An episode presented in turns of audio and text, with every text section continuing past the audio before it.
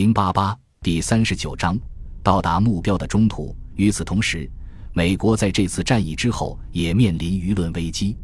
檀香山《明星公报》兴冲冲地问：“他们想了解美国太平洋舰队在哪里，不是吗？”尼米兹上将知道答案。中途岛之战已经给了答案。十二点四十五分，在中途岛战绩日渐被击沉的黑体大字标题下，发表了尼米兹的一号战报。在中途岛海域，我们武装部队的各路官兵技术高超，忠于职守，巨大胜利指日可待。公民们现在可为之而欢欣鼓舞了。就在半年前的一个星期天，日本人破坏了和平，公然向我瓦胡岛的舰队和陆军设施进行突然袭击。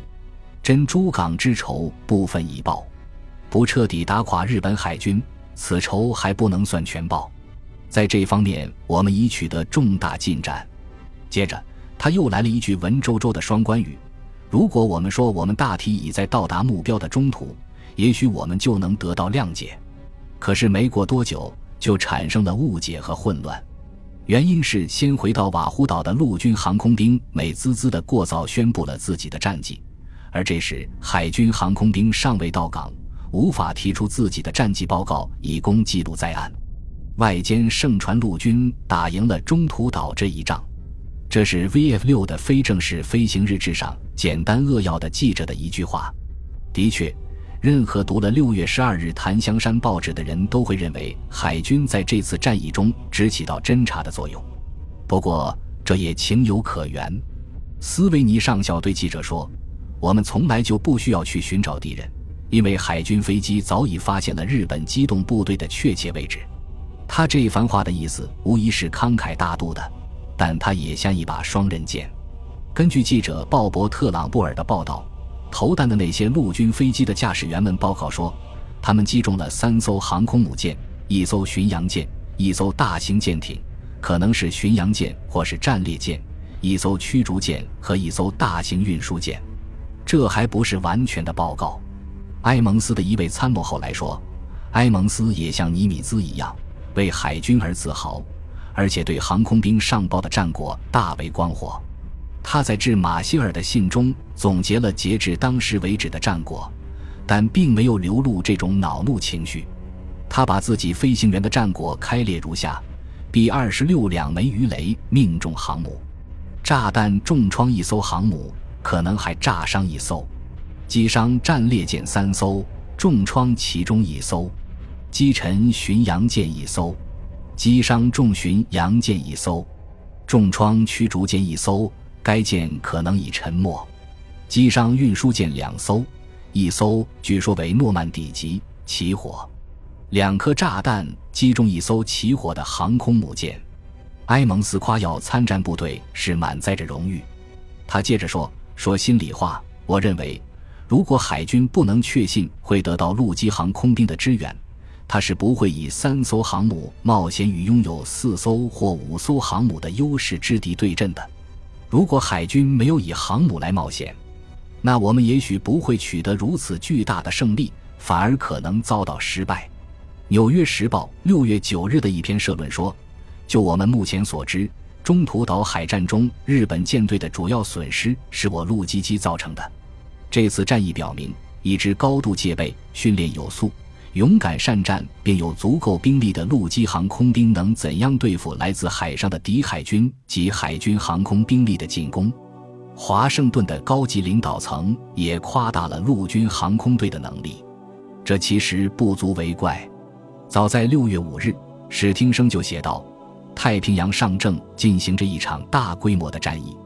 很显然，美国部队主要是陆基航空兵部队。”对日本人实施了突然袭击，并取得胜利。助理国务卿阿道夫·伯利在一份有关当时事态的备忘录中说：“我们打垮了意大利舰队之残部，这是事实，但舰队并不起多大作用。管用的是陆基飞机。与此同时，或者说几乎同时，日本开始大举进攻中途岛，可能还计划向西对付夏威夷。我陆基机迎头痛击两路来犯之敌。”给了敌人以毁灭性打击。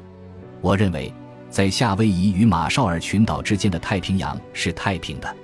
六月六日，史汀生得意地写道：“太平洋上的事态似乎已被我完全控制住，这样，我们就可以将紧急增援西海岸的部队调回，遣返从伯勒罗行动中调出的各部队。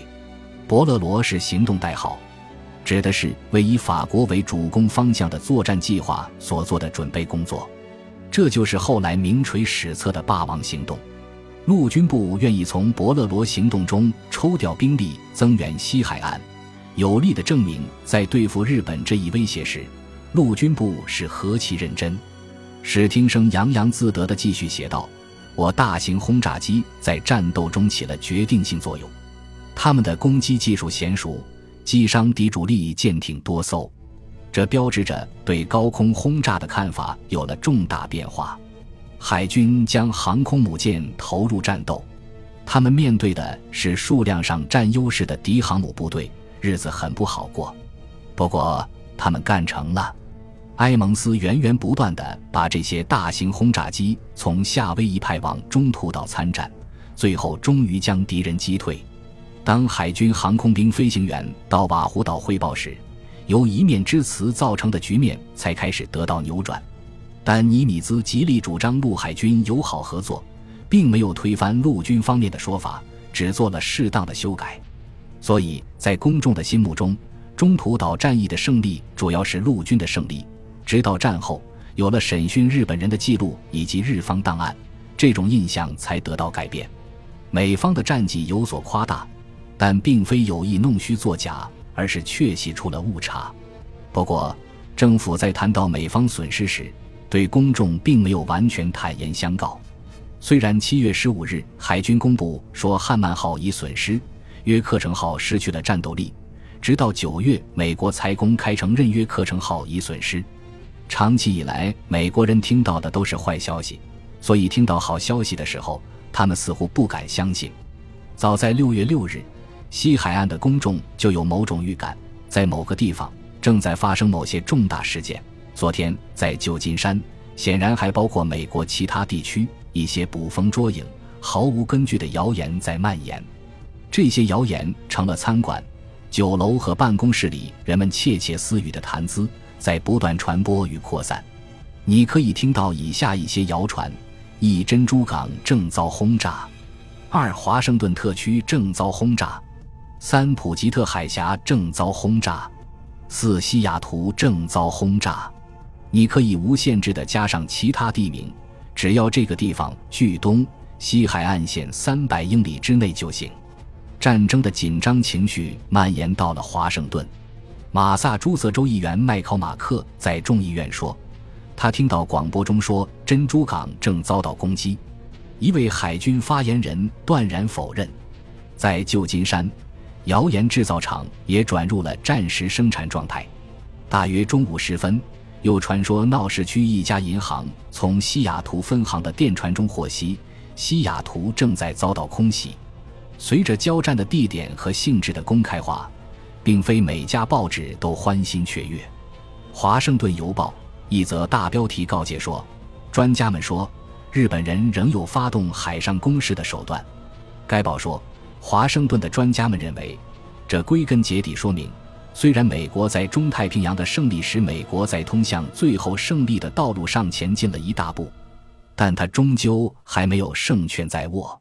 著名军事分析家汉森 ·W· 鲍德温小心谨慎地写道：“我们是打了一个胜仗，但我们还没有到达马尼拉湾或对马海峡。”他认为，日本人之所以突然袭击不成功，是因为美国的无线电监听以及陆基侦察机，也许还有陆军轰炸机。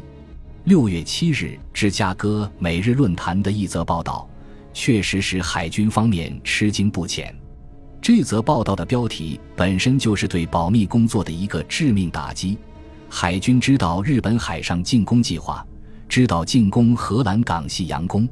这则报道继续说，据海军情报部门可靠人士今晚在此间透露，在中途岛以西某海域。美日海军正在进行一场据信是此次战争中最大规模的海战。在战役开始前若干天，美海军方面就已掌握了日本参战部队的情况。据称，这支强大的日本部队从基地出发集结后不久，美海军就获得了情报。海军部门虽然对敌人的意图还不太清楚，但他们掌握的情报如此确凿，以致能预言日军会佯攻某一美国基地，而实际意在进攻另一美国基地并占领之。有人甚至猜测说，荷兰港和中途岛可能是攻击目标。该报道接着列举了日参战部队的番号。其精确程度令人惊诧不已。《每日论坛报》并没有说美国已破译了日本密码，但稍有海军常识的人都能看出言外之意，听出弦外之音。写这篇报道的记者斯坦利·约翰斯顿一直随列克星敦号在珊瑚海，在他乘切斯特号巡洋舰返回圣地亚哥的途中，一位海军军官极不慎重地给他看了尼米兹的一份文件。该文件是关于日军动向及其兵力编成的情报估计。对这一泄密事件，美方进行了调查，但没有公开审讯。人们普遍认为，日本人没有掌握这次泄密事件的情况，他们还在继续使用 JN 二十五密码，只做了周期性变动。一九四二年八月一日，他们做了一次重大变动，这也许是巧合，也许不是。日本人使用密码。往往会超出安全限度，这使山本只有不到一年的阳寿了。美国人通过无线电侦听，确切地掌握了山本将飞离拉包尔的情报。一九四三年四月十八日，山本在布干维尔上空被击落，他实践了对草鹿许下的诺言。南云和草鹿继续在军队服役，并对日本做了有价值的贡献。后来，南云死在色班岛。也许是自杀，草鹿在战后还活了许多年，原田也同样幸存下来。在组建日本航空自卫队时，他再次穿上军服，晋升为中将。退休后，他当选为上议院议员。他的好友渊田，战争中多次担任重要的航空参谋职务，几年后皈依了基督教，成了福音传教士。他在美国旅行期间会见了他极其尊敬的尼米兹和斯普鲁恩斯等海军将领。为了赢得太平洋战争的胜利，尼米兹尽了一个美国人最大的努力。战争结束后，他则致力于在美国与日本之间建立友谊的纽带。他是归还东乡平八郎海军大将的旗舰“三利号”的主要促成者。在这艘令人崇敬的老式战列舰附近。日本人种了一株尼米兹树，以表示对他的谢意。尼米兹是个天才的海军将领，他同时使用了斯普鲁恩斯和哈尔西这两个性格截然不同的人，让他们轮流担任同一个舰队的司令。哈尔西当司令时，舰队称第三舰队；斯普鲁恩斯在路上计划下一步行动。斯普鲁恩斯接手时，舰队称第五舰队；哈尔西在岸上分析形势，制定计划。这样轮流交替，一直到战争胜利。中途岛战役的胜利并没有使人人都交上好运。不出三个月，弗莱彻的两艘航母遭到重创。八月二十四日，企业号在东所罗门群岛受重伤。八月三十一日，萨拉托加号在这一年中第二次中了鱼雷，不过好歹还能返回珍珠港进行修理。这次袭击中，弗莱彻受轻伤。此后没再担任海上指挥官，是因为他经常运气不佳，还是因为他不适合担任航母指挥官？这个问题还没有答案。不过，不管答案是什么，他都可以说，在中途岛海战中，我是一名指挥官。对于一名海军军人来说，这就够了。本集播放完毕，感谢您的收听，喜欢请订阅加关注，主页有更多精彩内容。